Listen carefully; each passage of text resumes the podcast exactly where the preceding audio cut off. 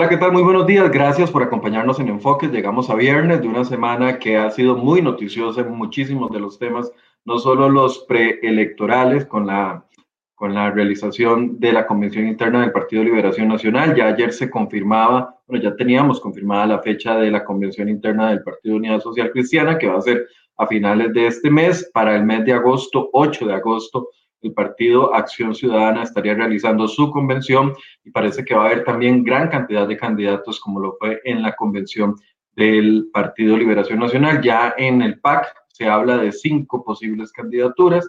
Hay que ver ya hoy, a partir de hoy, está la posibilidad de que estas candidaturas se concreten. Tienen que pagar cinco millones de colones para poder participar en la convención interna. Si eso se concreta eventualmente, entonces estarían participando cinco personas, tres de ellas mujeres, Carolina Hidalgo, la exministra de, de Justicia, sí, correcto, doña Marcia y también la presidenta del Partido Acción Ciudadana. Vamos a ver cuáles de todas estas precandidaturas se llegan a concretar. Pero antes de que venga este momento, hemos querido ir apartando los días viernes para ir generando no solo análisis político, sino también ir generando información, educación con respecto al tema de la decisión a la que nos vamos a ver enfrentados todos los ciudadanos en el 2022. Y uno de los temas que yo estoy seguro que usted ha escuchado en alguna oportunidad es el tema del populismo, o que se dicen entre ellos populistas, o que se califica a un candidato o a un precandidato como populista y entonces viene todo aquel debate si es de populista de izquierda, populista de derecha, si es populismo bueno o, o existe populismo malo o solo bueno o solo malo. Bueno, hay muchas preguntas alrededor de eso y es por eso que hoy queremos generar este espacio con Ignacio Azurdia para que nos acompañe y nos podamos retroalimentar, educarnos un poco. Ignacio, quien es experto en comunicación política y también en consultoría de comunicación política y también profesor de Flaxo. Así que le doy los buenos días. Ignacio, gracias por acompañarnos de nuevo. Muy buenos días, Michael. Muy buenos días, sobre todo a quienes nos, ven y nos escuchan. Siempre es un placer estar por acá. Gracias, Ignacio. Tal vez empecemos definiendo el término, porque de, algunos podrán decir eh, como ofensa o populista y el otro lo recibe muy bien y dice muchas gracias, estoy del lado del pueblo y por eso soy populista, mucho orgullo. Y viene, y viene toda esa discusión que, que, que es un término que yo no sé si se ha acuñado eh, con mayor eh, carácter peyorativo en los últimos años o si viene de siempre y hasta ahora uno como ciudadano lo está eh, entendiendo y descubriendo. Sí, eh, bueno, en primer lugar, buenos días. Em, usualmente hay una, hay una confusión entre el término demagogia y populismo. O sea, se suele, se suele categorizar a cualquier político que se vea demagogo, que trate de, de embellecer las palabras para atraer masas como populista. A mí me gusta mucho echar en mano de una definición de, eh, de Ernesto Laclau, que les recomiendo el libro de él, se llama La razón populista, y él plantea, en términos generales, tres, tres conceptos base para hablar de populismo. El primero es, y este es muy importante, es el tema de ver a la población como uno solo, como una masa homogénea, ¿verdad? Como homogeneizar a la población. Y ese, ese término para homogenizar a la población es un término que utilizamos cotidianamente, que es el tema del el pueblo, ¿verdad? Es decir, el pueblo quiere esto, el pueblo quiere lo otro, eh, el pueblo está en desacuerdo con X, el pueblo está a favor de Y, ¿verdad? O sea, en, nuestro, en nuestro léxico eh, de todos los días tratamos de pensar que la población es uno solo. Entonces, pensar de que somos parte del pueblo y que el, que el pueblo no tiene diferentes sectores con diferencias, diferentes creencias, diferentes necesidades, diferentes ideologías, etc. Entonces, el primer elemento es ver a la población como el pueblo, ¿verdad? Ese es un elemento fundamental. Es decir, imaginarse a la población como si fuera un solo ente, una sola masa, ¿verdad? Que piensan similar o igual. La segunda es que hay una amenaza. Eh, usualmente cuando se habla de populismo, sobre todo populismo latinoamericano, se piensa en Hugo Chávez. ¿Verdad? En el caso de Entonces, hay una amenaza y obviamente está el líder que defiende al de esa amenaza. Esa es, esa es la lógica populista de Ernesto Laclau, que me parece que es la más acertada para eh, conceptualizar populismo. Entonces, Si hablamos, por ejemplo, el caso de Hugo Chávez, acordémonos que Hugo Chávez tenía una amenaza clara en su discurso, que era el imperio yanqui, ¿verdad? Que había que defender al pueblo venezolano del imperio yanqui. Y el que iba a defender al pueblo venezolano del imperio yanqui era Hugo Chávez. Entonces esa era una lógica populista que le permite a los líderes populistas tomar decisiones, incluso que en otros contextos podrían considerarse bastante peligrosas, con tal de proteger a su pueblo. Y le permite además eh, agarrar a toda esa masa llamada, eh, a toda esa población que tiene diferentes necesidades, diferentes visiones del mundo, diferentes problemáticas, etcétera, verla como una sola y entonces construir su discurso en defensa de esa supuesta masa eh, homogénea.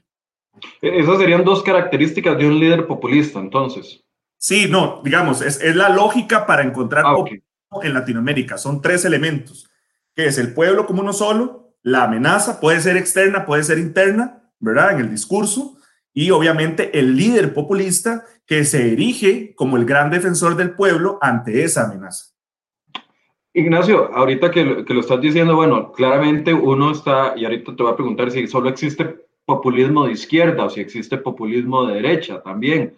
Y, no sé qué Perdón. perdona que te interrumpa, es, transversal, digamos, existe en cualquier tipo de... Esto, no tiene que ver si es de izquierda o derecha, probablemente los casos más sonados de populismo sean de izquierda, pero existe populismo en cualquier, en cualquier eh, eh, lugar del espectro ideológico. Ok.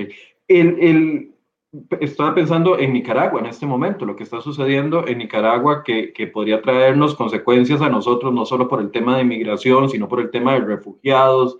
Eh, eventualmente no nos sirve que un país caiga en mayor pobreza o en una guerra interna o, o, en, actos más graves de lo que ya está sucediendo en Nicaragua. Pero viendo un poco la, la estrategia de Ortega ha sido eso también, tratar de definir al pueblo como uno solo eh, indistintamente de clases sociales, indistintamente de educación, de niveles educativos, indistintamente de, de condiciones de acceso a la salud, etcétera, etcétera, los ha tratado de ver como uno solo y ahorita encarcelando a todos los precandidatos presidenciales, está encontrando ese enemigo no externo, no solamente externo, porque ya también lo ha manifestado, sino también un enemigo interno. Eh, eh, es como la lógica de, esa, de, de, de ese tipo de líderes. Exactamente. La lógica siempre es tratar de invisibilizar ciertas demandas en la población, ¿verdad? O sea, a ver, si yo tengo, por ejemplo, yo soy presidente de un país y yo tengo el apoyo del 40% de un país, 40, sí, 30, 40, ¿verdad? Por ciento de la, de la población. Lo cual es muy alto. Exacto, poniéndole muy alto, exactamente. De, puede pasar, es conveniente que yo vea a ese 30-40% como representativo del 100%. ¿verdad? Entonces yo de pensar de que esos 30, 40 que me apoyan son iguales que el 100% de la población. Entonces yo invisibilizo ciertas demandas de ciertos sectores que están en contra mío. Y en el discurso construyo que eh, incluso podría construir de que esas personas que están en contra mía tienen influencias de amenazas externas, que ha pasado, que pasó en Venezuela en la época de Hugo Chávez y ha pasado eh, con, con Maduro, ¿verdad? Que es construir esa lógica de que quienes están contra mí están en contra del país, están en contra de del pueblo como tal, ¿verdad? Están en contra, volviendo al caso de Venezuela, están en contra de Venezuela, ¿verdad? Están en contra de, de la revolución bolivariana, como se le llamaba, como se le sigue llamando en Venezuela, ¿verdad? Entonces, esa lógica populista es, a mí me conviene más decir que todos piensan igual y en función de eso me busco legitimar las decisiones que yo tome en contra de la supuesta amenaza.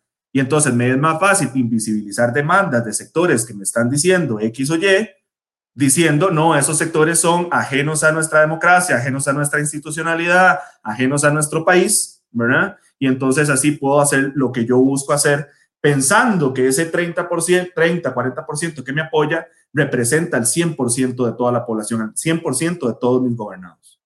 Ahora, ¿cómo diferenciar, Ignacio, un líder popular de un líder populista? Porque voy a decirlo de, esta forma. A veces yo menciono aquí, con solo invocar a Nayib Bukele, ya se armó el despelote en los comentarios. De hecho, ahorita saludo a toda la gente que ya nos está acompañando y ahorita los invito a hacer las, las preguntas que quieran hacerle a, a Ignacio. Pero, por ejemplo, yo menciono a Nayib y se desata aquella cosa de todos los, de los comentarios a favor y de los comentarios en contra, y algunos dicen Nayib populista y otros dicen Nayib del pueblo, eh, ocupamos un presidente como Nayib Bukele, otros dicen Dios guarde, esto sería el, el, acabose, pero si uno se va a nivel interno de El Salvador, goza de un apoyo popular, pero enorme, de cifras que andan superando el 80% de la población, aún con actos que, han sido declarados como actos antidemocráticos, como cuando ingresó con el ejército a la Asamblea Legislativa ahí jugando de general. Eh, ¿Cómo identificar un líder popular de un líder populista? Está precisamente en el discurso, digamos, cómo se construye el discurso, cómo trata de legitimarse por medio del discurso. Un, líderes populares hay en todo el mundo. Hay gobernantes con índices de apoyo muy, muy altos. Hay candidatos, incluso podríamos entrar a hablar propiamente de la campaña electoral. Hay candidatos con, con índices de popularidad altos. Aquí hay que irse un poquito más atrás. Por ejemplo, eh, vamos a ver, en una campaña, en una campaña electoral, eh, usualmente, no, no usualmente, siempre la lógica es buscar públicos, ¿verdad? Uno se imagina un pastel en una campaña electoral, ¿verdad? Hay un, pastel, pero yo no puedo en una campaña electoral hablarle a todo el pastel. Yo agarro ciertos pedazos de ese pastel porque además logré identificar que esos pedazos de ese pastel, ahorita van a empezar a aullar mis perros, ahí los estoy escuchando porque pasó una ambulancia, para que no se asusten quienes nos ven y nos escuchan. Eh, entonces, dentro de ese pastel, el, político o el candidato o el equipo de campaña agarra eh, ciertos pedazos que le son más potables en una campaña, por afinidad campaña y porque además dentro de la lógica aritmética de, la suma, ¿verdad? Son los públicos que le podrían dar eh, la victoria en las urnas o al menos alcanzar una segunda ronda. Entonces, en una campaña electoral hay públicos, ¿verdad? Hay que entender eso hay públicos. Entonces, Ahorita todos los que nos están viendo y nosotros y todos somos el público de, la gran masa de políticos que están tratando de... Sí, algún político va a querer hablarnos a nosotros, ¿verdad? Pero usualmente cuando un político, yo digo, ah, pucha, no, nada que ver, yo no, yo no coincido nada lo que está diciendo ese candidato, probablemente no somos el público de ese político, ¿verdad? Eso es importante. Entonces, dentro de una lógica de campaña electoral, puede haber un político bastante popular ante su público meta, ¿verdad? ante su público objetivo, de, teniendo una popularidad dentro del 100% del electorado de un, no sé, 15, 20%, ¿verdad? Pero dentro de una lógica de gobierno, después de que pasa una campaña electoral, ya ese gobernante tiene que eh, dirigirse no solo a los públicos meta que tiene. No solo a los públicos de la campaña, ya tiene que dirigirse idealmente, perdón, ante todo eh, sus gobernados, entonces, por ejemplo, en el caso de Nayib Bukele, es muy interesante cómo él ha logrado construir una legitimidad en torno a incluso gente que no le votó, Que no le apoyó en la campaña. Pero como vos bien decís, Michael, o sea, no es lo mismo decir un líder populista simplemente porque tiene mucho apoyo popular a decir un líder popular. El populista es el que tiene la lógica de homogeneizar a la población, ¿verdad? De verla como una sola. Ahí habría que analizar el discurso propiamente de Nayib Bukele. Y Nayib Bukele habla de pueblo salvadoreño, se invisibiliza ciertas demandas de ciertos sectores, ¿verdad? Si construye un, un, enemigo en común, ¿verdad? Para la población salvadoreña, para el pueblo salvadoreño, para el gobierno salvadoreño, ¿verdad? Uno podría decir de que el, el enemigo son, es el, el, el, tradicionalismo, ¿verdad? Los, los partidos añejos, ¿verdad? Que la corrupción, que se montan todos los partidos etcétera, políticos ¿verdad? Incluso se podría decir de que incluso Nayib Bukele, si uno analiza el discurso y las, las cifras que tiene de apoyo, se podría decir que incluso es un líder populista y popular, ¿verdad? Son dos cosas diferentes. Popular, ¿verdad? Un líder popular con un índice de apoyo alto que no necesariamente construye un discurso populista, eso es muy importante decirlo. Eh, por ejemplo, hablemos de Estados Unidos. En Estados Unidos, que es un país sumamente polarizado, principalmente entre dos fuerzas, ¿verdad? Los conservadores y los progresistas, o bien los que se identifican con el Partido Republicano, los que se identifican con el Partido Demócrata, ¿verdad? Entonces, un, un, presidente popular en, en un escenario tan polarizado como el estadounidense, que no nos extrañe si en algún momento vamos a llegar a esa polarización en este país, ¿verdad? No estamos cerca. Estamos un poco cerca, lo que pasa es que, digamos... En, Aquí hay más, más opciones. Sí, exactamente. En Estados Unidos hay más una polarización principalmente entre dos fuerzas, aunque no quiere decir que no existan otras fuerzas, ¿verdad? Pero existe una polarización principalmente entre dos fuerzas. En Costa Rica no necesariamente, Costa Rica es un mosaico, ¿verdad? De, diferentes fuerzas. Eso, eso además se puede ver con eh, la lógica de la segunda ronda, ¿verdad? Que ya llegamos en, dos procesos consecutivos a, segunda ronda, eh, como los pocos apoyos de los políticos, ¿verdad? Que tienen eh, diferentes discursos, entonces hay diferentes públicos. Que sí, que se busca la polarización, sobre todo, por ejemplo, en una segunda ronda, de una campaña electoral como, como las que ha habido en este país, obviamente se busca la polarización. La idea es que me apoyas a A o apoyas a B, ¿verdad? Para movilizar a ciertos sectores que no votaron ni por A ni por B, pero ahora sí tienen que votar por A o por B, ¿verdad? De hace cuatro años entre Fabricio Alvarado y Carlos Alvarado, ¿verdad? Pero eh, estaba diciendo en Estados Unidos es que dentro de esa polarización, con esa polarización, un presidente, por ejemplo, aquí se habla mucho de Barack Obama, constantemente que Barack Obama es un muy buen comunicador, sobre todo como ejecutor de la comunicación, porque tenía un muy buen equipo de comunicación atrás, que nunca se habla de eso, pero tenía un equipazo de comunicación atrás y por eso también era tan buen comunicador.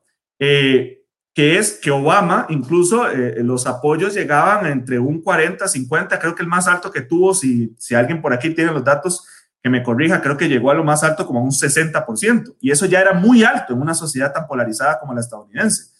O sea, en Estados Unidos es prácticamente imposible que un presidente llegue a un apoyo popular, ¿verdad? De un 80-90%, sobre todo porque ya hay públicos que inevitablemente nunca le van a apoyar, porque además son totalmente contrarios. Entonces, dentro de esa lógica, ahí es donde hay que diferenciar. O sea, dentro del contexto adecuado, este, este político es, con estas condiciones, es popular y ver el discurso como tal, a ver si es populista o no, ¿verdad? Porque como te decía al inicio, no es lo mismo ser demagogo que demagogia hay muchísima en política, muchísima. No quiero decir que todos los políticos son demagogos, lo que pasa es que también es un término muy relativo. Cualquiera podría decir que todo político es demagogo, ¿verdad? Porque cuando un político trata de construir un discurso para llegarle y para convencer a ciertos públicos, se podría decir que es demagogo, pero no necesariamente. O sea, por ejemplo, en una campaña, si yo tengo públicos definidos y le estoy hablando a esos públicos y estoy conectando con esos públicos que sé que me pueden llevar a una segunda ronda, me pueden llevar al gane en una campaña electoral, de ahí, eso no es demagogia, eso precisamente es estrategia, porque se está construyendo ese mensaje para atraer a esos públicos que sé que me pueden dar el gane. Ya otra cosa sería, por ejemplo, el gobierno, si ese político gana, que no se dirija a toda la población, que es lo que ha pasado también en este gobierno, ¿verdad? Que ganó las elecciones, ganó con muchísimos votos prestados y nunca en ningún momento se preocupó por construir legitimidad ante toda la población con sus diferentes particularidades, sectores, etc. Eh, eh, a ver, en este momento, entonces, nosotros podríamos estar, si nos sentimos eh, cierto nivel de rechazo o cierto nivel de simpatía por algún político, es porque, número uno, estoy hablando de los políticos criollos, de la, de la etapa que estamos viviendo aquí en este momento. Perdón, tengo que saludar a la gente porque me, me molesta no haberlo hecho y ya son las, 7, las 8 y 21. A Gwen Samayoa, gracias, Gwen. Buenos días, que nos saluda desde Tibasa. Mario Campos, que también nos saluda, dice que está desde la rutina, desde la rutina de ejercicios. Dichoso. Eh, Rod Draven, saludos hasta la Juela, Rod Barrio San José, ya de memoria. Jimmy Alvarado también dice que nos saluda desde Chiriquí, en Panamá. Gracias por estarnos escuchando. Jimmy, a doña Elisa Pollastro, a Tony Cubero, que también nos escucha, Esteban Chinchilla, a Mau Mont, que dice buen tema. Gracias, Mau. Prepárese, hay una buena pregunta y ahorita se la pasamos a, Ignacio, a Katia, Carla Pérez, Carlos Eduardo Palacios, que nos desea salud. Feliz viernes. Eh, Dice Kenneth González, el populismo se trata de escuchar lo que queremos escuchar. Yeudi Azufeifa nos saluda, Fabio Arguedas también nos saluda. Eh, y ya ahorita voy a ir saludando más a más personas. Lo, lo, que quería decir es, si ahorita nosotros alguno de los mensajes políticos que hemos recibido, independientemente si fue de liberación con su, su pre-campaña, ahora con la que viene de la Unidad Social Cristiana o del PAC o Fabricio Alvarado, que ya está como candidato presidente, que alguno de esos mensajitos nos hace, nos hace clic en el oído, es porque definitivamente somos ese público. Eso nos aleja de poder entender, ese público de ese candidato en específico, eso nos aleja de poder generar acercamientos hacia otras opciones electorales. Qué buena pregunta, Michael, porque, a ver, bueno, el hecho de que en este país uno no podría decir de que tienen tan claro el tema de los públicos. O sea, vamos a ver, en una campaña, por ejemplo, como te decía, lo del pastel, ¿verdad? Y lo de los sectores, eh, o lo de los pedazos del pastel, yo no, yo tengo mis dudas de si todos los políticos y todos sus equipos de campaña tienen claros sus públicos, para empezar por ahí, ¿verdad? O sea, el, público cuando yo lo construyo en una campaña electoral, lo importante no es solo decir, ok, necesitamos este porcentaje de la población para por lo menos alcanzar la segunda ronda. No es solo eso. Es que yo tengo que pensar cuál porcentaje de la población es más afín a mi propuesta, ¿verdad? Porque incluso el mismo candidato ya es un mensaje. Si un candidato, por ejemplo, que hay varios candidatos, ya tiene una reputación de conservador, tratar de construir mensajes muy progresistas puede que no le salga la jugada, ¿verdad? digamos, puede hacer dos cosas. Una, no le llega a los públicos progresistas porque esos públicos progresistas jamás votarían por ese candidato. ¿Verdad? Por más que diga eh, estas lógicas, estos mensajes ya progresistas o afines al sector progresista. Y además, la segunda es que puede terminar siendo contraproducente porque puede alejar votantes que ya tiene, ¿verdad? Que ya tiene, eh, eh, digamos, más afines a su causa. Y aquí estoy hablando sin, ninguna, sin ningún enfoque peyorativo hacia progresistas y conservadores, ¿verdad? O sea, yo, eh, como yo le he dicho a mis estudiantes en clases, ustedes pueden ser progresistas o conservadores, ustedes sabrán, digamos, ustedes tienen su derecho a tener su visión de mundo. Y además que tiene una lógica, no es que la persona decide ser conservador o decide ser progresista. ¿verdad? Hay un estudio, por ejemplo, de George Lakoff o Lakoff, ¿verdad? Sobre eh, que, un libro famosísimo que les recomiendo, que se llama No pienses en un elefante, que habla sobre los marcos cognitivos, ¿verdad? Los marcos cognitivos, progresista y conservador, se aprenden desde la infancia y están en nuestro subconsciente. O sea, esa es la visión de mundo que nos lleva a nosotros a analizar de cierta manera la realidad, ¿verdad? Entonces, una lógica eh, eh, conservadora o progresista. Que además, cuando yo hablo de conservadurismo, hablo mucho más allá de si una persona es religiosa o no. Hay conservadores que no son religiosos, ¿verdad? Muchos conservadores son religiosos, por supuesto. Incluso hay religiosos que son progresistas, ¿verdad? Pero estamos hablando de una lógica de cómo se ve el mundo entre conservador y progresista. Entonces, eh, en una campaña electoral, el político tiene que no solo tener identificados cuáles son los públicos que necesita para alcanzar una segunda ronda para ganar una campaña tiene que también tener claro cuáles son los públicos más afines a lo que ya representa el político. ¿verdad? Porque el político en un lapso de menos de un año, en una campaña electoral, no va a cambiar esa imagen radicalmente. ¿verdad? No va, si ya tiene una, una imagen de conservador, si ya tiene una imagen de, no sé, de, reputación muy negativa respecto a temas éticos, no se puede de, repente dirigir como el candidato más ético, como el candidato, si fuera ya conservador, como el candidato más progresista, o si ya fuera progresista, como el candidato más conservador. ¿verdad? Porque además, en una campaña, en política en general, no solo una campaña, la confianza es fundamental. Si yo genero desconfianza en los electores, cuesta mucho que luego yo pueda ir a traer eh, votos de esos electores, ¿verdad? Si ya generé desconfianza. Ignacio, pero perdona, aquí eh, hay, no, no, a ver, voy a decir una tontera, pero yo sé que me van a caer encima, pero también existe como la posibilidad de una lógica perversa detrás de esto.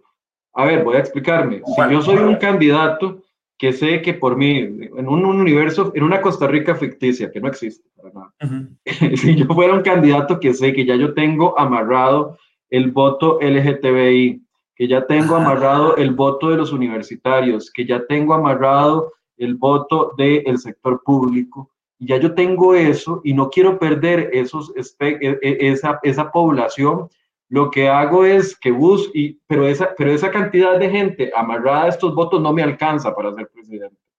Entonces busco, aunque no esté dentro de mi ADN ni dentro de mi programa de gobierno, etcétera, etcétera, busco un elemento que no riña con estos tres, pero que me pueda traer votos, aunque sea de otros tipos de públicos, porque ya estos tres públicos están agotados. No sé si me expliqué. Sí, sí, sí, claro. Hay, hay, toda una lógica, digamos, en, un comando de campaña o en un, en un cuarto de guerra, le diríamos en comunicación, ¿verdad? O sea, es decir, en un lugar donde se toman decisiones fundamentales, precisamente hay que pensar en eso, porque digamos, yo, hay, hay, una, hay, una, hay una clasificación que la puedo decir en términos coloquiales de María José Canel, que habla sobre diferentes tipos de electores, ¿verdad? Hay que pensar en eso. Por ejemplo, siempre está los electores duros o el voto duro, ¿verdad? Que ese sí lo escuchamos muchas veces eh, en muchísimas ocasiones, que es el votante, por ejemplo, que le ponga el candidato que le ponga, va a votar por ese partido político. Por ejemplo, en el, en el contexto de la famosa segunda ronda entre Luis Guillermo Solís y Johnny Araya, como Johnny Araya simbólicamente se retira, así obtiene más de 300 mil votos. ¿verdad? O sea, esos votantes que siempre fueron a votar por Liberación Nacional, en ese caso, porque voto duro tienen todos los, o sea, por lo menos los partidos más grandes de este país, o entre comillas más grandes, ¿verdad? Porque no son tan grandes, eh, los partidos más grandes, ese voto duro, entonces tenemos esos votantes que en una campaña electoral yo no me dirijo a ellos, porque pase lo que pase, me van a votar, ¿verdad? Esos son mis votos duros. Luego hay votos adquiridos, que sí son votos, digamos, eh, que, son muy afines ideológicamente, que son muy afines a mi propuesta y todo, pero esos votos incluso podría perderlos. No, no es tan posible perderlos, pero podría perderlos. Luego están volátiles, que ahí es donde entran los indecisos, ¿verdad? Que se van moviendo de un lado a otro, incluso pueden llegar a tomar la decisión de votar por mi campaña o por mi propuesta al puro final, el mero día de las elecciones, ¿verdad? Entonces yo empiezo a jugar. Eh, esos sí son los votantes a los cuales se dirige una campaña. ¿verdad? Luego están los potenciales, que son los que yo puedo robarle a otras, a otras fuerzas políticas, podría robarles de una u otra manera, y luego están los lejanos, o los, mejor no perdamos el tiempo, dicho coloquialmente, ¿verdad? Que son, que incluso pueden ser los mismos votos duros de otras fuerzas. Dentro de esa lógica, obviamente, yo tengo que pensar, como bien vos decís, Michael, eh, esos votos eh, que yo ya tengo supuestamente asegurados, qué tan duros son, qué tan adquiridos son, qué tan seguros los tengo, ¿verdad? Y entonces, dentro de esa lógica, yo tengo que pensar qué puedo hacer para no perder esos votos. Por ejemplo, el problema es cuando hay giros radicales en torno a valores y en torno a ideologías, ¿verdad? Como lo que te decía ahora. O sea, si, si un, si un candidato ya tiene una reputación o una, sí, una reputación o una percepción ya construida de ser muy progresista, pues si los sectores progresistas lo empiezan a ver de que se empieza a ir a traer votos conservadores, pues probablemente esos sectores progresistas le van a resentir eso. Y en lugar de ganar va a perder. Exactamente. Ahí pueden haber votantes que le pueden resentir eso, lo pueden decir en redes sociales, pero pueden ser votos duros de ese, de ese, de ese político. Entonces pueden decir X o Y, pero al final terminan votando por ese político. En una campaña electoral, eh, ese político no está dirigiéndose a esos que ya tiene ganados y que los tiene asegurados. Se está dirigiendo principalmente, sobre todo, a los indecisos, ¿verdad? Que son los que yo necesito dentro del contexto en el cual estamos, sobre todo cuando vemos las cifras del CIEP, de, de, de, la encuesta del CIEP-UCR, ¿verdad? Y vemos que el 87% de la población no tiene partido político. Es que eh, exactamente me, me adivinaste la, la siguiente pregunta, porque por ahí iba ese es en un panorama donde existieran, digamos, partidos políticos que tuvieran votos duros más, más representativos en la muestra. Pero es que ahorita estamos hablando de un país de donde 87 de cada 100 ticos no se identifica con ninguno de los partidos políticos, ni el que está en poder, ni los que están en la oposición. Entonces, e, eso representa también una tentación mayor para los candidatos presidenciales, precandidatos y candidatos presidenciales para tratar de abordar la mayor cantidad de temas posibles que le jalen de tirar la red, como se dice, tirar la red al mar a ver qué pesco. ¿O no? el, problema, precisamente de esa lógica es lo que te decía, es decir, si yo tiro, si yo, yo empiezo a tirar a ver qué pesco, ahí no hay estrategia de por medio. Eso es una ocurrencia, ¿no? porque es, voy a ver qué jalo, porque precisamente estoy yendo en contra de la lógica de que si yo no tengo esa, si, si, si yo tengo una reputación construida en torno a X tema, más bien puede ser contraproducente que yo trate de atraer con, eh, eh, con otro tema, ¿verdad? Y empezar a, a, perder votantes que sí podría tener más asegurados afines a lo que yo represento. Eso es muy importante, ¿verdad? Es decir, yo en esa, en esa, en esa, en esa competencia, porque una, una, una campaña electoral es una competencia, incluso puede ser una guerra, es una guerra no bélica, ¿verdad? Es una guerra sin armas, pero es una guerra para ver quién puede atraer más soldados o, quién puede atraer más apoyos a sus tropas, ¿verdad? Entonces, dentro de esa lógica, yo tengo que saber a quiénes podría yo atraer, ¿verdad? Es que no es solo pensar cuántos necesito, ¿verdad? ¿Cuántos votantes necesito? Es pensar cuántos votantes necesito, pero cuántos votantes de esos podrían ser afines a mi candidatura y cuáles de esos votantes, si yo los atraigo, no pierdo otros votantes, ¿verdad? Y votantes son más afines a lo que yo represento. Lamentablemente en este país, digamos, hay una diseminación, por ejemplo, eh, eh, y lamentablemente se piensa mucho en que ni siquiera yo trato de construir una masa importante de apoyo, ¿verdad? Sino que pienso en pequeñito, ok, ¿cuánto me alcanza para llegar a una segunda ronda? ¿Verdad? Entonces llego a segunda ronda y ya ahí veo a ver qué hago, ¿verdad? Ya ahí polarizo para que me apoyen entre A o B, pero tenemos que llegar por lo menos a segunda ronda. Por ejemplo, en el caso del Partido de Liberación Nacional, que acaba de pasar la convención, estamos hablando de casi 400 mil votantes, ¿verdad? Más o menos, por ahí anda la cosa. 415. 415 mil. Eh, hace cuatro años habían sido 431 mil. O sea, eh, la, la, la, la, convocatoria en la Convención de Liberación está muy similar, ¿verdad? O sea, está, está en, en, en cifras eh, parecidas a hace cuatro años. Claro, aquí hay, una, aquí hay un agregado.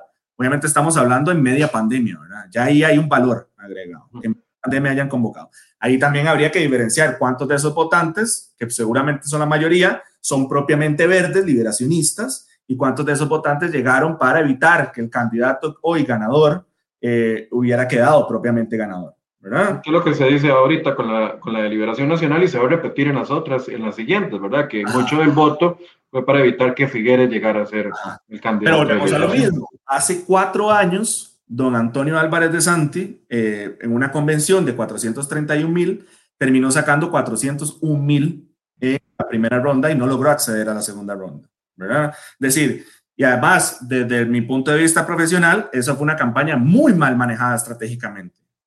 No se, lo, no se logró identificar cuál era la, la, correcta eh, proyección de su candidatura. Se trató de, se, se, intentó de proyectar una imagen que no le correspondía, se trató de atraer votantes que terminó perdiendo otros votantes y fue básicamente un desastre esa campaña. Fue muy mal eh, concebida estratégicamente en cuanto a eh, el candidato, en cuanto a cómo los mensajes del candidato, en cuanto a los públicos, etcétera. ¿verdad? Y lo vemos reflejado en los resultados electorales.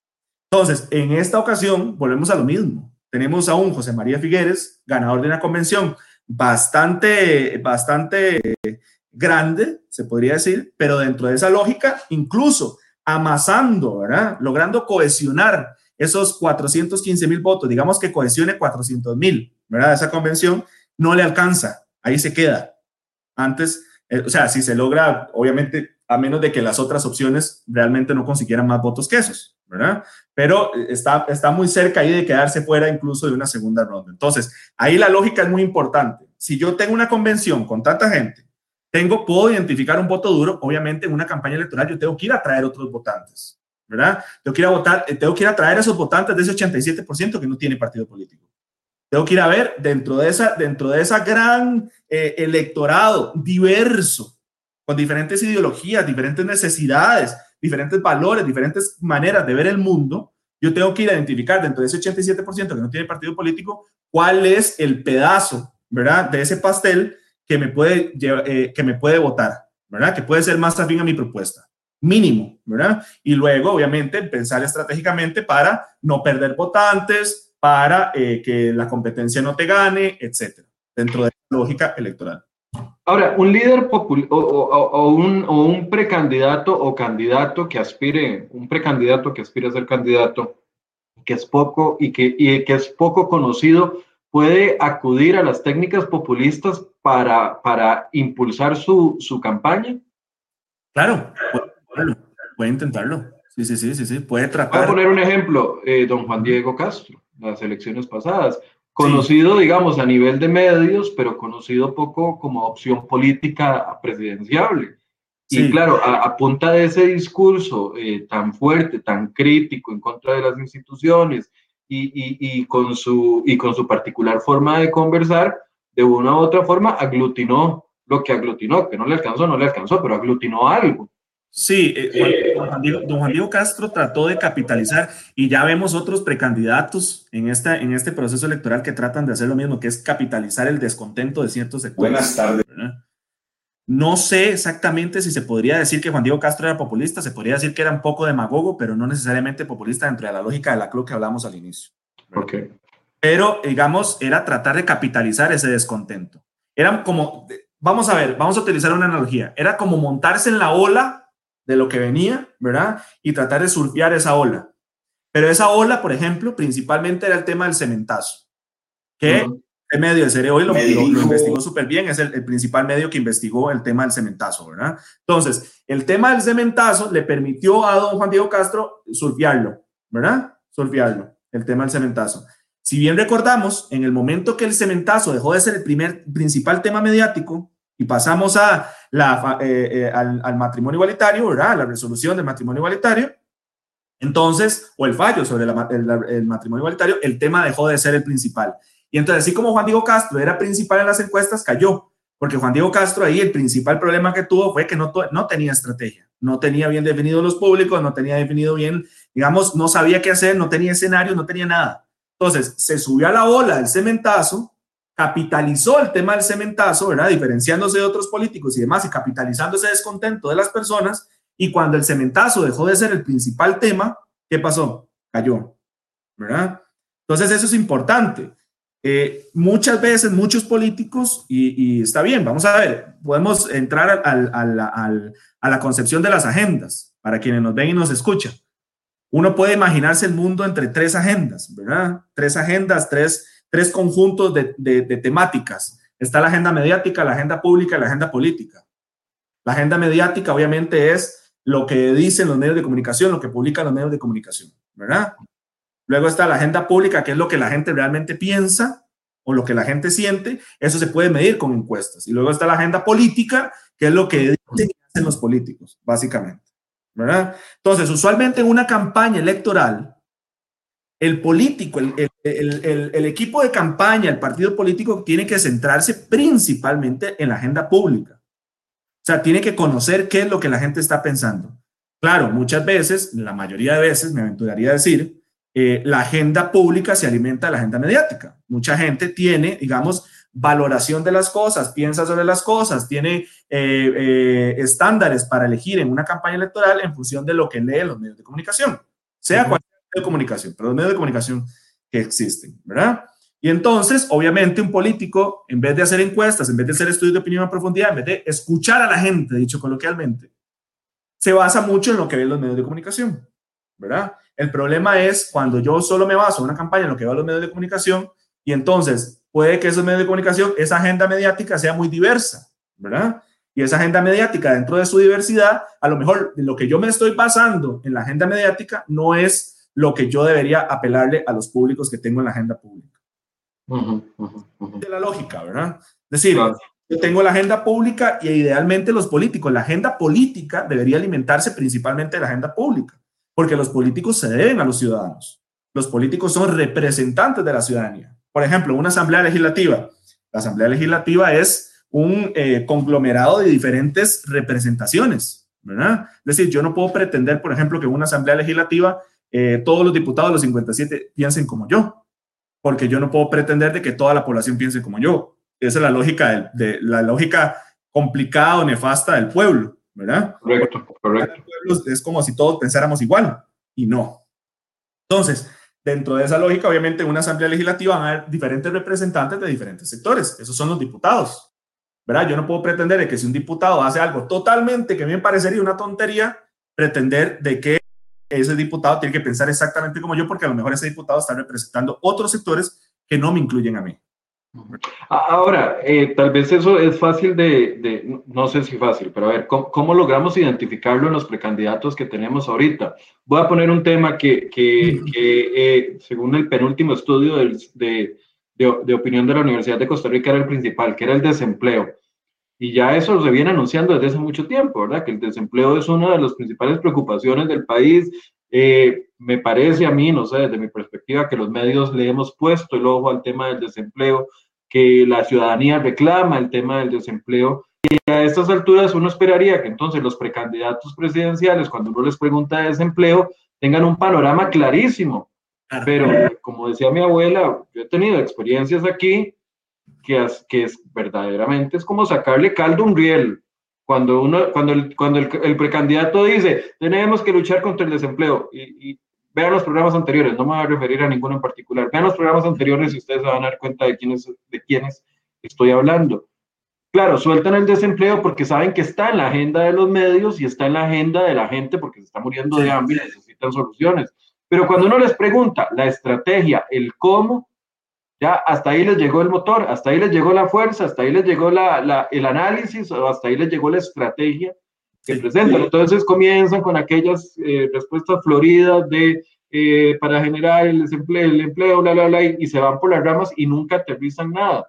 Puede ser precisamente por eso, porque como populista se va y se concentra en un tema que cree que, que, que le va a generar réditos, pero no está preparado para enfrentarlo con seriedad. Yo te diría que es un error estratégico.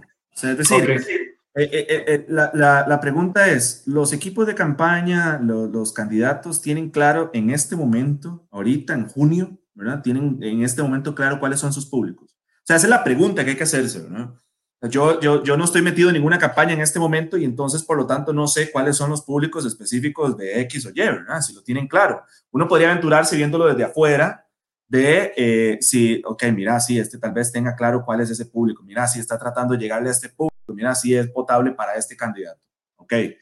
La pregunta es si tienen claro los públicos. Porque, por ejemplo, vos mencionas el tema del desempleo, ¿sí? El tema del desempleo, según el último estudio del CIEP, que fue en abril, ahorita no sé cómo estará la ¿verdad? El último estudio fue en abril.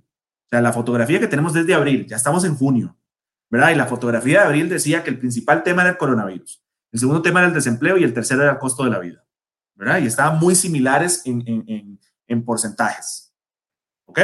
Y entonces, el tema del desempleo, aquí hay, aquí hay un elemento muy, muy curioso con el tema de las encuestas respecto a los temas principales. En las encuestas, usualmente se pregunta, ¿cuál cree usted que son los principales temas del país?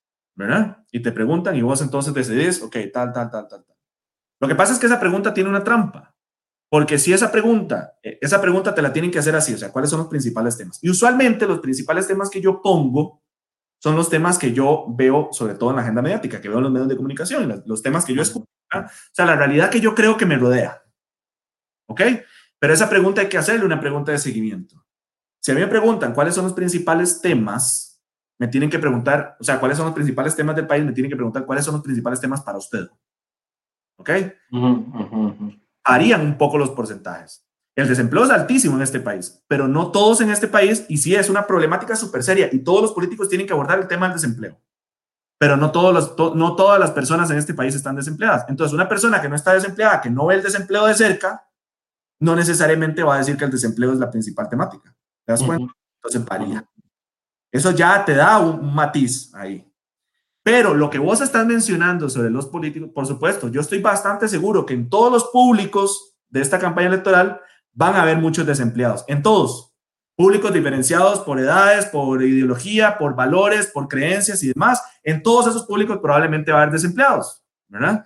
Y además es un tema que todo gobierno tiene que asumir. Es que es, es, es impresionante. Yo estaba viendo una cifra el día de ayer de que el desempleo eh, eh, en la población joven de este país es el más, el, más, el más alto de la OSD. O sea, eso es impresionante. Además de un 52%, me parece, que andaba por ahí en la cifra. O sea, eso ya es increíble. O sea, eso ningún gobierno debería permitir algo así.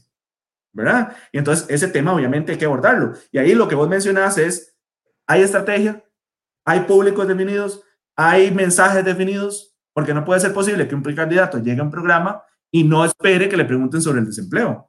Si pero, y no puede ser posible que no tenga una propuesta eh, concreta al respecto.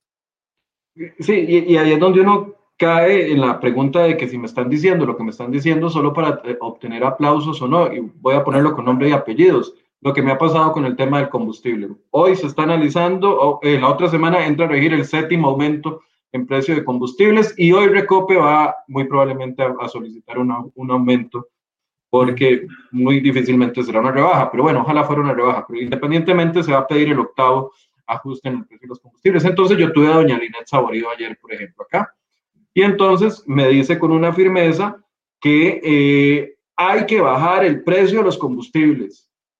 Y entonces, claro, la pregunta de seguimiento es cómo se hace eso. Y claro, en la primera pregunta queda muy bien la respuesta, pero cuando ya uno comienza a escuchar la segunda respuesta, se da cuenta de que no sabe cómo bajar el precio de los combustibles. Voy a mencionar a otro para no quedar solo, solo con doña Linet. Se lo pregunté a Fabricio también hace dos semanas que estuvo aquí. ¿Hay que bajar el precio de los combustibles? Sí, claro, hay que bajar el costo de vida para reactivar la economía y aquel mensaje aprendido que ya todo, todos, la mayoría de políticos de usted lo conocen. Pero a la hora del cómo, también no, se lo pregunté a Carlos Ricardo Benavides. Y Carlos Ricardo Benavides me dice, no, no, lo lamento, no hay, no hay, no hay. No hay forma de bajar el precio de los combustibles porque no se puede hacer el hueco. O sea, uno, uno, digamos, yo que soy el que está aquí al frente, digamos, lo noto muy bien a la hora de darle la pregunta de seguimiento. Eh, don José María Figueres se me fue por otro lado completamente. Sí, claro. Quiso abordar el tema del impuesto a los combustibles por obvias razones. Entonces, claro, ahí es donde uno ve el mensaje, no sé si los entrenan para decir, usted vaya y diga que va a reducir el desempleo y que va a reducir el precio de los combustibles, no sabe cómo, pero dígalo. Pero en la pregunta de seguimiento, yo creo que los públicos ya estamos un poco más entrenados para decir, a ver, dígame cómo, porque ya estoy harto de que me digan el qué y no me digan el cómo. Vos decís de entrenamiento, esos son malos entrenamientos para empezar. Para empezar, empecemos por ahí. O sea, un político que le dicen, vaya simplemente, tire proclamas, tire frases vacías, es un político mal asesorado, mal preparado. Empecemos por ahí, ¿verdad? Sobre todo porque, digamos, si nosotros estuviéramos en el siglo XX, en el siglo pasado, que no existían las, redes sociales y no existía todo el seguimiento que se le puede dar, no existía tan fácil, no existía el Google, ¿verdad? Entonces no existía que uno llegara a investigar un poco más sobre el candidato. Entonces, sí, eh, lo decías un día y al día siguiente aparecía en el periódico. Y entonces no había ese, ese, ese tira y encoge, ¿verdad? Que la gente le preguntara tanto, ¿verdad? Decían proclamas vacías y pla, lo tiro, ¿verdad? Hoy en día es imposible hacer eso sobre todo porque hay fact-checking, ¿verdad? Entonces, para los políticos, y celebro muchísimo que haya hecho, que exista eso, ¿verdad? Porque, a ver, el hecho de que un político se le pueda controlar 24/7 en tiempo real de si está diciendo una mentira o no, es espectacular eso. O sea, eso de que se, de que se, pueda, se pueda decir de una vez, ok, este político está mintiendo, está hablando paja, está buenísimo porque eso hace que precisamente el político no recurra a la mentira, a la paja, como estrategia política o como estrategia electoral. ¿Ok? Entonces, un político no debería llegar así tan mal asesorado, llegar a decir proclamas y, pretender de que el periodista no le va a preguntar absolutamente nada al respecto. Sobre todo porque el periodista es, eh, digamos, el representante en ese momento de la audiencia. La audiencia quiere saber eso, ¿verdad? Y entonces, si la audiencia quiere saber eso, el político debería llegar ya con la propuesta. Si yo voy a decir, voy a hacer X, tengo que decir cómo voy a hacer X. No puede ser posible que a estas alturas en el 2021 todavía haya políticos que pretendan decir X y no decir cómo van a hacer X, ¿verdad? Porque además, si estamos en un contexto en el cual el 87% de la población no tiene partido político y hay tanto descontento político en este país, ¿cómo vas a generar confianza en los electores diciendo X sin saber decir cómo vas a hacer X?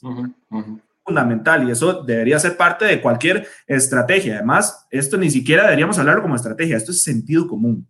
Sí, sí, pero, pero no, pero, pero no sé, yo, nuestros políticos siguen muy aferrados a eso. Vea, voy a poner otro ejemplo y, ya esto es de gobierno, no de, no de candidatos presidenciales. Pero durante todas estas últimas dos semanas nos, nos, han estado diciendo en la caja del Seguro Social que ya estamos eh, acelerando al grupo y estamos vacunando grupo 4, grupo 5, etcétera, etcétera. Y entonces nos dan la lista de las áreas de salud donde se está vacunando. Y cuando uno va y pregunta, pero ¿dónde están las otras áreas? pero ¿por qué esta señora tiene 58 años y no la han vacunado? ¿Por qué a este? Y, entonces, cuando comienzan las preguntas de seguimiento, guardan silencio. Y, es una estrategia también que utilizan los, los, los, los, precandidatos. Cuando me conviene, suelto el mensaje y cuando no me gusta la respuesta, entonces eh, rehuyo o, o, doy un giro para tratar de eh, evitar la, la responsabilidad de, de, enfrentarme a que dije algo que no es completamente cierto. ahí, Ahí hay, me permitís interrumpirte, Michael, ahí hay, hay, dos elementos fundamentales. Uno es, es un error en la preparación, es decir, eh, un político llega a un programa, a una entrevista, lo que sea, a un debate, lo que sea, está en el, en el escenario eh, público y va... Lo ponen en un comunicado de prensa, en redes sociales, etc. El político tiene que, tiene que ir preparado lo suficiente, no tanto para decir, no solo, mejor dicho, no solo para decir lo que quiere decir, sino para responder lo que no quiere decir. O sea, tiene que saber que le van a hacer preguntas, le, van a hacer preguntas sobre diferentes temas. Entonces, el político tiene que ir preparado para responder. No se trata de simplemente quitarse el tiro, ¿verdad? Y la segunda, obviamente, es eh, que, que, el político le tiene pavor, le tiene pavor, por ejemplo, ofrecer disculpas cuando se equivoca. Eso es fundamental. O sea, cuesta mucho. Yo celebro cuando veo una noticia de un político que reconoce sus errores y ofrece disculpas cuando comete un error. Sobre todo porque además esa es la parte humana del político. El político sigue siendo un ser humano, ¿verdad? Pero es que le tienen pavor a ofrecer disculpas porque piensan que ofrecer disculpas es demostrar debilidad, ¿verdad? Esa es la lógica que tienen muchos políticos, porque además en política hay muchísimo ego, muchísimo. Para trabajar en política, eh, eh, para ser un político, es, difícil encontrar un político sin, sin, mucho ego, ¿verdad? Porque para bien o para mal se necesita ese ego y además en otras, eh, para mal, hay que reducir un poquito ese ego también, hay que encontrar un equilibrio respecto a eso, pero la política está llena de ego y además esa lógica de que si yo ofrezco disculpas, me voy a mostrar débil, el problema es que termino yo de, de, de, tratar de confundir, ¿verdad? Irme por las ramas en vez de ofrecer disculpas, porque el error es muy evidente y entonces más bien me termino yo perjudicando en ese... Perdiendo credibilidad. Ajá, perdiendo credibilidad, perdiendo muchas cosas, ¿verdad? Entonces, esa lógica, digamos, de llegar nada más, ok, yo nada más quiero decir X. No, no, si me preguntan de Y, yo eh, veo a ver qué hago. ¿verdad? Porque probablemente muchos de esos políticos incluso deben tener asesores que les dicen, eso también es, otra, eso, también es otro tema, ¿verdad? Es decir, los políticos pueden, tener, pueden estar mal asesorados, por supuesto, pero también pueden estar bien asesorados, pero el político no quiere escuchar a esos asesores. También eso, ¿verdad? Pero aquí la lógica de fondo es X o Y, o sea, estén mal asesorados o bien asesorados, si el político no escucha, es que siempre haya esa lógica de yo no voy a decir solo X, sino que también tengo que saber responder ante Y y tengo que asumir las cosas que me van a preguntar, porque inevitablemente yo tengo, por ejemplo, los políticos que tienen mucha cola que les majen. Yo, si un político tiene cola que les majen, tienen que estar preparado para responder ante esos cuestionamientos, sobre todo si está en, el, en, en la esfera pública Sí, ¿qué es lo que le va a pasar a José María Figueres de aquí hasta, hasta, febrero? O sea, va a tener que, aunque ahorita no quiera o, dice, ya, ya, ya, ya yo di las explicaciones que tuve que dar del caso Alcatel, etcétera, tendrá que, que, lidiar con eso de aquí hasta el día de las elecciones. Y si pasara a segunda ronda, tendrá que lidiar con eso hasta abril del otro año. No, no hay quite. O sea, es que tampoco la gente va a perdonar de la noche a la mañana, ya sea por, por información porque está bien informado o porque está desinformado. Además, si yo quiero ir a ganarme la confianza de los electores para que voten por mí, yo tengo que ir a ser transparente y honesto con los electores. Esa es la primera. Y la segunda, si yo termino siendo, eh, si, si un político de estos cuestionados termina siendo presidente de la República, después en un gobierno va a tener que ganarse de alguna manera por lo menos el respeto de la gente que no le votó. Entonces el reto va a seguir eh, siempre ahí, no solo en la campaña electoral, sino en un eventual gobierno. Ese es un detalle que hay que tenerlo muy en cuenta, ¿verdad? Porque la política es eso, la política es construcción de confianzas, es, construcción de legitimidad, es, es, es, conectar con la gente. La gente tiene que sentirse escuchada, la política es el servicio de la gente, o sea, es estar al servicio de la gente. Y entonces, si un político no entiende eso, de mal le va a ir, porque el político no puede gobernar ante la nada, no puede gobernar ante simplemente minorías tienen que gobernar ante todos. Y, esa, y esa, esa, esa, esos grandes retos tienen que construirlos empezando por, obviamente, humildad, ¿verdad? Para escuchar a los demás, humildad para reconocer sus propios errores, humildad para no creérsela demasiado, humildad para escuchar a sus asesores, humildad para hablar con la gente que le está diciendo yo tengo esta demanda, yo tengo la otra, ¿verdad? Humildad para ese tipo de cosas. Ignacio, ¿ha, reconocido algún tipo de populismo en, en, lo que hemos visto hasta el momento de la pre-campaña? Como discurso como tal, híjole, eso es una buena pregunta. En este momento, las, las, vamos a ver, en este momento ya tenemos un candidato de Liberación Nacional, ¿verdad? Faltan todavía. Eh, Otro también. Fabricio. Ya fue ratificado. está Fabricio, está José María, está eh, Rodrigo Chávez, me parece que ya, ya casi lo oficializa. Eh, em, no sé si Juan Diego Castro lo va a oficializar, había mencionado que se iba a mandar, pero bueno, el punto es que ahorita, y eso es un, eso es un detalle importantísimo, que es el tema que las, las, las, las convenciones, usualmente en las convenciones para las precandidaturas, tratan de atraer con sus mensajes votantes, o sea, jugar de votante duro del partido, ¿verdad? Por ejemplo, en, el Partido Unidad Social Cristiana, ¿cuántos socialcristianos me van a votar, verdad? Dicen convención abierta, pero usualmente uno revisa los mensajes y están muy dirigidos a los socialcristianos como tal, ¿verdad? Y, ahí también hay una lógica estratégica. Un candidato que ya tiene gran parte de ese voto duro, como José María, ¿verdad? Que ya tenía gran parte del voto duro de liberación, probablemente no le convenía tanto tratar de atraer votos de afuera de la convención, afuera del partido, como si le a los otros candidatos, ¿verdad? Porque los otros candidatos sí necesitaban más apoyos externos para derrotar a José María en la Convención de Liberación Nacional. Que no sucedió. Al final José María consigue votos, gana con una considerable ventaja y entonces ya, digamos, eh, José María ahorita, después de ganar la Convención de Liberación, tiene que pensar en públicos externos, ¿verdad? Porque como mencionábamos al puro inicio, no le va a alcanzar. O sea, si, si, si, si Liberación Nacional y si el equipo de José María, si don José María Figueres Olsen piensa que con los votos que ya tiene, condicionando los votos de liberación, le alcanza y que nada más eso tiene que hacer, hablarle a los liberacionistas, entonces mal empieza, ¿verdad? Porque tienen que ir a los votantes. Igual pasa en las otras convenciones. En las convenciones de sí, yo trato de hablarle a los votantes, sea una convención pequeñita como la del PAC, sea una convención grande como la de Liberación, ¿verdad? Yo trato de hablarle a los votantes propiamente del partido. Sí, está bien. Eso es lo mínimo que tienen que hacer en una convención. El tema es, si yo empiezo a hacer una, una estrategia de comunicación para atraer a esos votantes y las cosas que yo digo en esa convención terminan eh, yendo contrarias o contraproducentes contra públicos externos, porque igual cuando ya sea precandidato, cuando ya sea candidato el que gane, en este caso de la unidad y el PAC, ¿verdad? Igual eh, ya va a haber, ya hubo cobertura mediática sobre lo que se dijo en la convención, sobre lo que, lo que se mencionó, sobre las cosas que, que apelaron, etcétera. Entonces, ya los públicos externos que aunque no vayan a la convención, están viendo a esos precandidatos, están construyéndose una percepción respecto a esos candidatos esos precandidatos ya están construyendo una reputación, ¿verdad? Entonces, ahí es donde hay que, donde hay que, que analizar, digamos, si los, los, precandidatos se están dirigiendo a públicos eh, grandes, mayoritarios, o se están dirigiendo solo a los públicos propiamente en la convención.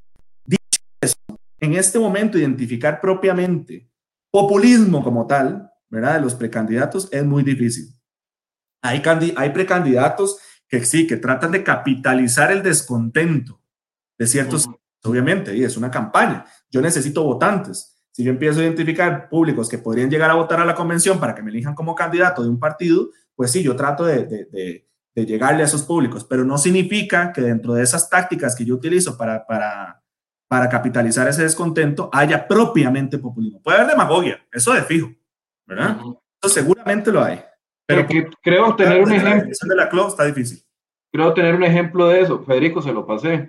Porque a mí me llamó mucho la atención esta propuesta, por ejemplo, que hizo eh, don Rolando Araya, quien no pudimos entrevistar, eh, fue el único precandidato de liberación con el que no coordinamos, eh, no logramos coordinar una agenda para que participara. Pero, por ejemplo, cuando yo vi ese, ese post que hizo Rolando Araya en, la pre-campaña, yo dije, estamos en plena crisis fiscal, el, el, gobierno no tiene ingresos, están, hay un plan con el Fondo Monetario Internacional que nos va a incrementar los, los impuestos, eh, el país está por encima en el 82% eh, de deuda razón PIB, o sea, estamos hasta, hasta el cuello ahogándonos y un precandidato presidencial de liberación viene y ofrece 250 mil pesos para, para 400 mil amas de casa, que era la propuesta que él estaba haciendo. Entonces yo en un principio dije, esto es una propuesta populista, pero ahora pienso que más bien es una propuesta irresponsable fiscalmente y no tan, y no tan populista como yo pensaba. correcto. Sí. sí, a ver, probablemente muchas personas que, que, utilizan el término populista o populismo están pensando en demagogia. Es, es un tema meramente conceptual. O sea, a ver, eh, eh, eh, populismo, como les mencionaba al puro inicio del programa, a mí me gusta la conceptualización de Ernesto Laclau, que les vuelvo a recomendar el libro de la ¿Cómo se llama el libro para apuntar? La razón populista. La razón populista. La razón populista, Ernesto Laclau. Es muy interesante. y él plantea esos, esos elementos del populismo. Ya otra cosa es hablar de demagogia, porque si no, le estamos diciendo populista a cualquiera, ¿verdad? Y en política hay muchísima demagogia, pero no hay tanto populismo. Si hay mucho populismo, ha habido muchos casos de populismo en América Latina. En Costa Rica, sí, digamos, un presidente como tal populista, no he logrado identificar, sobre todo en, las últimas décadas, ¿verdad? No es tan fácil identificar un, un, presidente populista.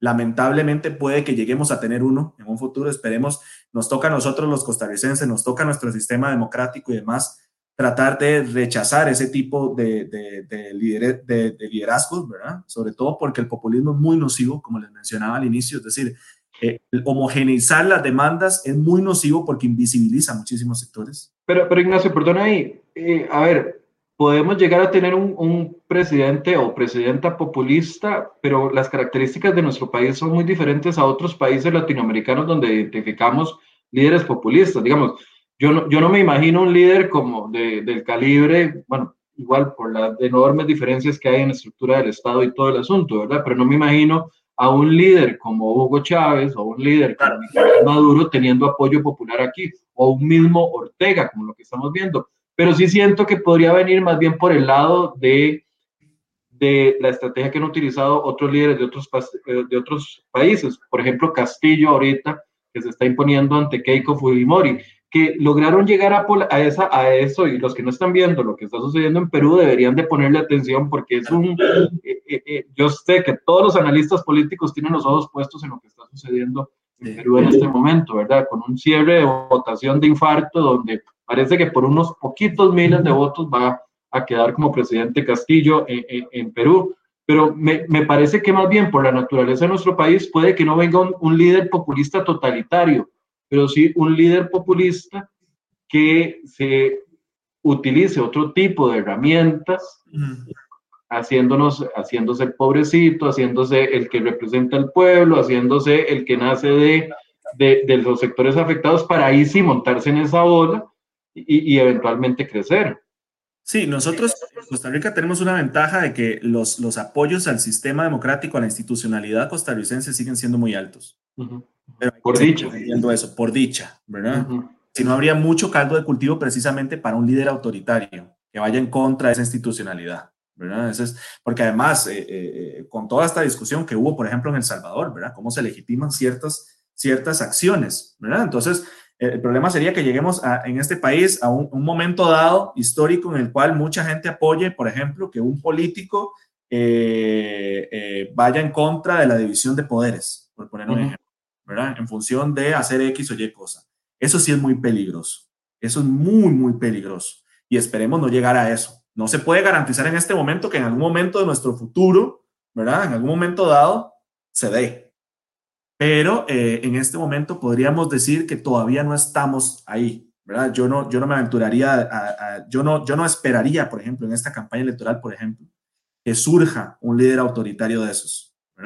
Puede surgir líderes, sí, claro, que, mencionan, por ejemplo, mano dura contra la delincuencia. Esa ese es, un, es una lógica eh, de discurso muy apetecible para muchos, para muchos sectores en este país. Bueno, bueno, bueno, aquí se nos está olvidando algo. Se nos ¿Ah? está olvidando algo. Se nos está olvidando algo que ha sucedido esta misma semana. Un precandidato del partido Movimiento Libertario con un mm. comercial quemando las fotos de los Hemos hablado de eso no hemos hablado de eso, ya son las 9 y 5, pero, pero a ver, hay que mencionarlo porque e, ese es el discurso del movimiento libertario original, para quienes no se acuerdan de Otto Guevara, en 2002, en 2006, en 2010, en 2014, en 2018, para los que no se acuerdan. Estamos muy viejos los que nos acordamos. Para los que de Otto Guevara, era el discurso de la mano dura, y uno pensó que después de estos cuatro años el movimiento libertario había pasado a mejor vida, y ahora sale este señor Carlos Valenciano quemando fotos de, de expresidentes en un, en un...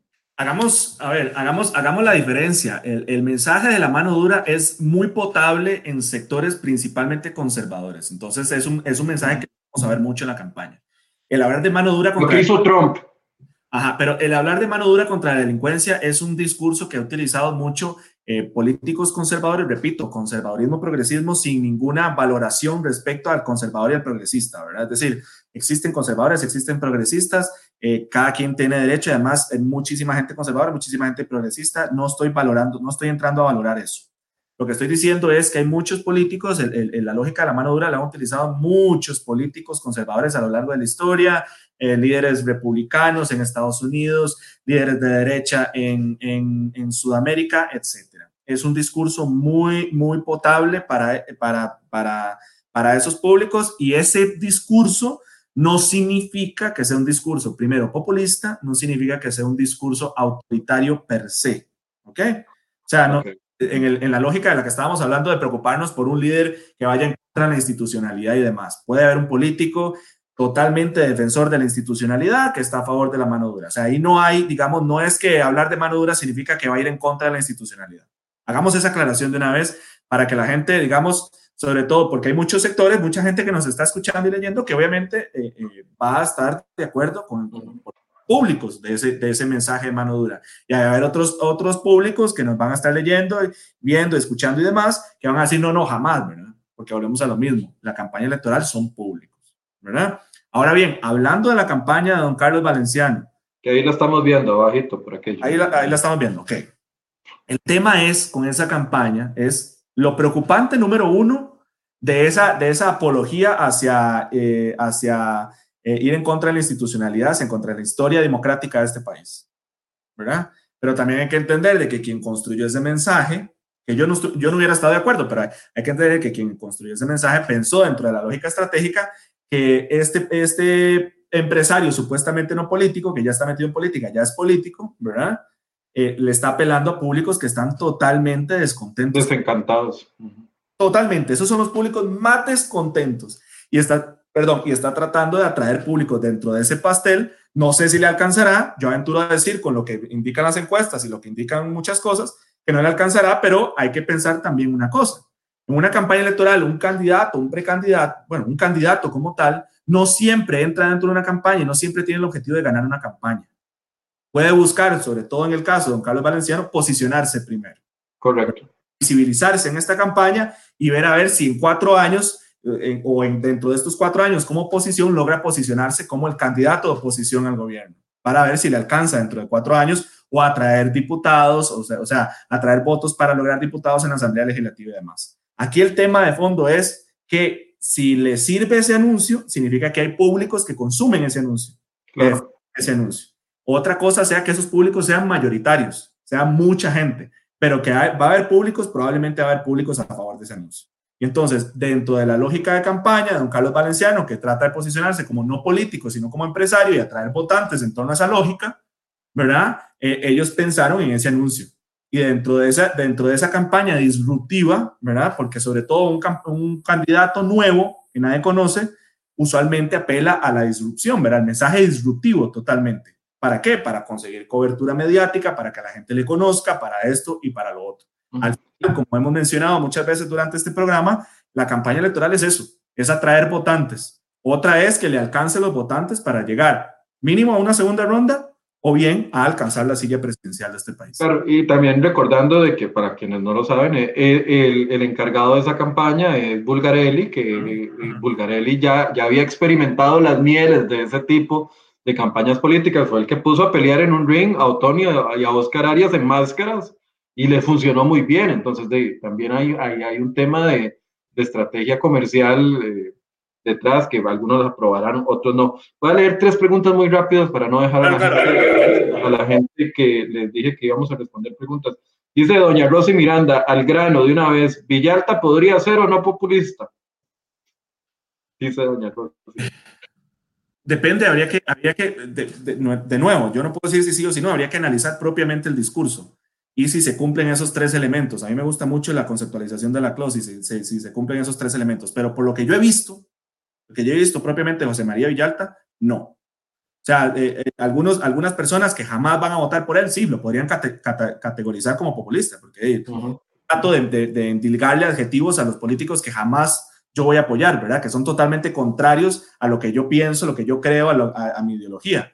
Pero eh, es un poco aventurado llegar y decirle populista a alguien que no piensa como yo, sino que más bien hay que ver propiamente el discurso, a ver si es populista. Hay que ponerlo al filtro de esas condiciones, a ver si cumple de esas condiciones. Y además hay que recordar que eh, hay populismo tanto en izquierda como derecha, ¿verdad? Porque la, eh, usualmente se estigmatiza a la izquierda como, como más eh, propensa al populismo, pero el populismo también existe y hay muchísimos casos en políticos de derecha. La profe Gwenza Mayoda pregunta, don Ignacio, ¿los diputados que también son candidatos presidenciales tienen ventaja o desventaja? ¿Su exposición los, los ayuda o los hunde? Esa es una muy buena pregunta. Eso es una muy buena pregunta. Eso depende de cómo, eh, en la, porque le van a hacer les van a hacer esas preguntas siempre a esos candidatos con doble postulación. Van a hacer preguntas en las entrevistas, en los debates y demás. Depende. Yo no lo recomendaría desde el punto de vista estratégico porque, eh, digamos, refuerza la idea de que eh, podría perder, ¿verdad? O sea, yo soy candidato presidencial y podría perder, entonces por lo menos me quedo con una diputación. Yo no, yo no lo recomendaría, pero se entiende la lógica y depende de cómo lo vayan a posicionar en torno a los mensajes el candidato. Más adelante cuando le hagan esa pregunta. Ok. Jorge Elizondo nos dice que siempre nos escucha en el podcast. Gracias. Les recuerdo que, que, este programa también está en Spotify y lo pueden escuchar todas las tardes. Ya está debidamente identificado en Spotify como, en Spotify como enfoques. dice Jorge Elizondo que nos escucha ahí pero, y pregunta, ¿cómo hacer que algunos medios de comunicación que en campaña, que en campaña electoral replican una y otra vez los mensajes populistas de X o Y candidatos, cómo pedirles transparencia en esa información? Bueno, ahí es, no sé. Eh, siempre es que los medios de comunicación obviamente tienen que preguntar e investigar, ¿verdad? O sea, el medio de comunicación, el, objetivo del medio de comunicación es descubrir la verdad de las cosas. Y que la audiencia esté informada sobre esa verdad. Y la responsabilidad de cualquier político es decir la verdad.